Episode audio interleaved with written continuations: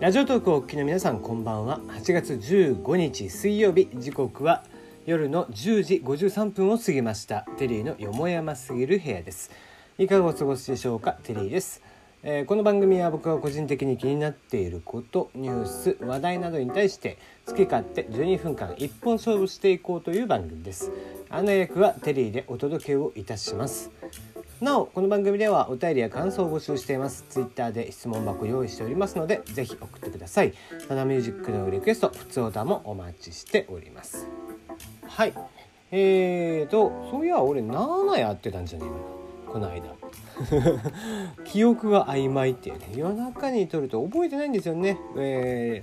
ー、明け方歌ってたりとかしたやつとかおあんま覚えてなかったりするんですよね。えー、あい言ってますかね。えっ、とロングフォークフィリア、えー、菅田将暉くんの曲をやっています。あのー僕のヒーローアカデミアという映画をね今やってますけども。そちらの、えーエンディングテーマにもなっていますがそちらをやっていますので、まあ、もしかしたらもうすでに言った話かもしれませんが、まあ、よかったら聞いてみてください。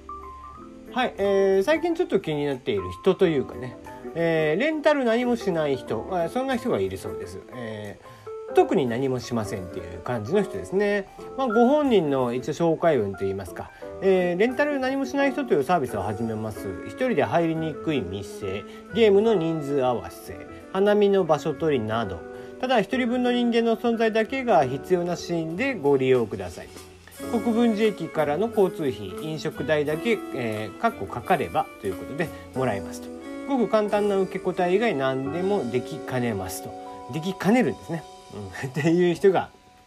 いらっしゃって。まあ結構ねいろんな、えーことを、頼まれている人みたいですね。割とまあ、え4つ下か、えー、35ぐらいの方ですかね今年。うん。えーあのひょうひょうとした感じの見た目の人でですねあの意外とこうとっつきやすそうな方であこういうサービスには向いてるのかなとあのいう感じの人なんですけども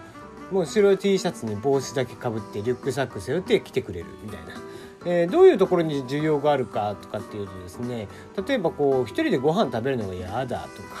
うん、あのディズニーランド行くのに一人で嫌ですみたいな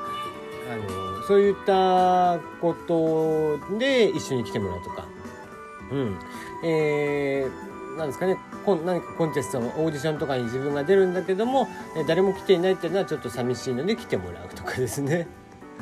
うん、意外とこういろいろ需要はあるそうなんですね。うん、あとはこう例えば子育てをしていて、えーシングルマザーの方とか、えーお一人でお子さんを育ってらっしゃる方、えー父子家庭の方とかですね。時にやっぱりこう一人で見るというのは結構、えー大変だったりもします。誰か一人、えーもう一人そこにいてくれてお話をしてくれる。だけでもすごく、えーまあ、それが心にの安らぎというかストレス発散といいますか、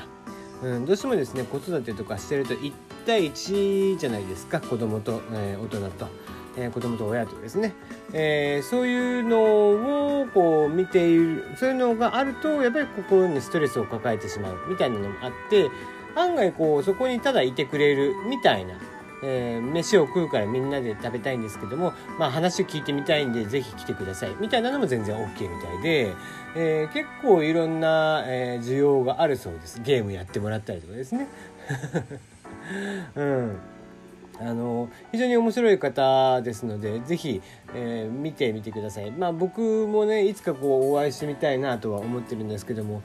どうせだったらですね、まあ、一応ツイッターとかに、えーあげますよみたいなのが、えーある意味条件的な話になっているので、えーそれにあげてもね、えーあげてもらっても楽しい、えー何かお話が、えーになるような、えー要件でないとあんまり呼びたくないなと いう気はしているので、えーそういう時にはぜひ一回、えー読んでみたいなと思いますね。うん、まああのー最初の話になりますけどもこう交通費と飲食代だけみたいな話で、まあ、この方もともとライターとかもやっていたそうなんですけども、まあ、お子さんもいらっしゃってとかして、えーご家庭もある中でこういうサービスをやっていくっていうのはなかなか、えー大変だとは思いますが、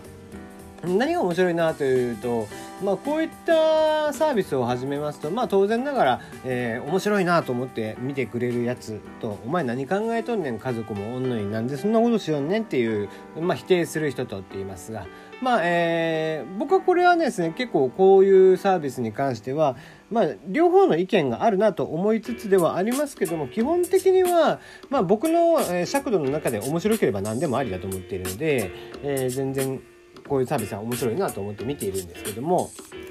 うんまあ、それはさておきですね、えー、やっぱりこうほぼ無料なわけじゃないですか交通費と飲食代はもちろんご本人が負担するわけではないですから、えー、そこだけですよね料金っていうのが。でじゃあ彼にとってメリットがあるのかって言ったら、まあ、いろんな人にまず会えるということそして、えー、後々、えー、まあ、すでにこれによって、えー、いろんなインタビューをされていたりとかするそうなんですね。うん、でもちろんもちろんその取材費用というのもあるでしょう。えー、いろんな人がいていろんな人と出会っていく中で面白かった人たちっていうのをメモっておく、えー、ツイッターとかに上げていくってしていくと、まあ、それがメモ代わりになりますので後々それが、えー、アーカイブとして残っていって例えばその人が、えー、書籍を出すってなった時にも本を書きやすかったりだとか。まあ、直接的なここによる、えー、産物というのはあまりないのかもしれないですけども二次創作二次、えーえー、そうですね、えー、その二次的な利用方法というかコンテンツの利用方法というのはあるわけで、えー、そういったことをもし見据えているんだとしたらなかなかクレバーな人だなと思って見ていますね。うんやっぱり、えー、昨今コンテンツというものっていうのはお金をえー、まああまり払わせないっていうことが意外と条件あのヒットの条件になってきたりとかしていますよね。うん、無料というのがこれだけいろんなところに、えー、はびこっていて、まあ、これもほとんど無料に近いと。じゃあその無料の中でどうやってユーザーからお金を取るのかどうやって、えー、その周りからお金を取っていくのかということを考えていくと非常にビジネスというのは、えーいろんな枠組みがまだまだ残されているなという感じがしますよね。えー、そのうち飲食店なんかでもね無料で食べれるところっていうのが、えー、出てくるかもしれませんよね、えー、その代わりアフィリエイト的にお店で、え選んだ何かコンテンツであったりとかに、え入ってもらってそこから、えそうですね飲食代を、賄っていく。そんなことができるサービスがあっても面白いのかなとは思いますけどもね。うん。まあ、多分実質的には、えー、そうした形の方がお店にとっても多分利が出ますね。うん、例えば、えー、300円のコンテンツを料金そうですね。1食900円ぐらいの定食。食べるのにじゃあ300円ぐらいのコンテンツ3つ入ってもらうとかってしたら、えー、それに対して支払われる、えー、対価っていうのは確か800円とか1000円ぐらい。えー、なので、えー、3000円がお店には入ってくる。で、差し引き、えー、お店には3000円入ってくるわけですよね。お店としては、え、料金代として、例えばその900円のうち200円、300円ぐらいが原価料と。え、あら人件費まで入れて500円ぐらいが、え、原価として400円ぐらいの粗利っていったものが500円で、えー、2500円ぐらいの粗利が出るなんて言ってきたら、えー、そこにものすごい利が出てくるわけですよね。という形で、えー、無料というものをベースにしながら、えー、いかにして儲かっていくのかとかっていうのを考えていくっていうビジネスのスタイルというのも意外と面白いんじゃないかなとは思ってはいますが。はい。えー、何もしてない人の話から全然違う話になってしまいましたが、えー、キンキキッズ堂本剛金田一37歳の事件簿原作者の思いに本音友坂理恵との裏話も明かすということで、えー、キンキキッズの堂本剛さんご自身がパーソナリティを務めるラジオ「キンキキッズのどんなもんや」の13日放送で、えー、剛さんがパーソナリティを担当したそうなんですが、えー、まあ、イブニングでですね連載がスタートしてちょっと話題になっていました。金田一少年の事件簿シリーズの最新作。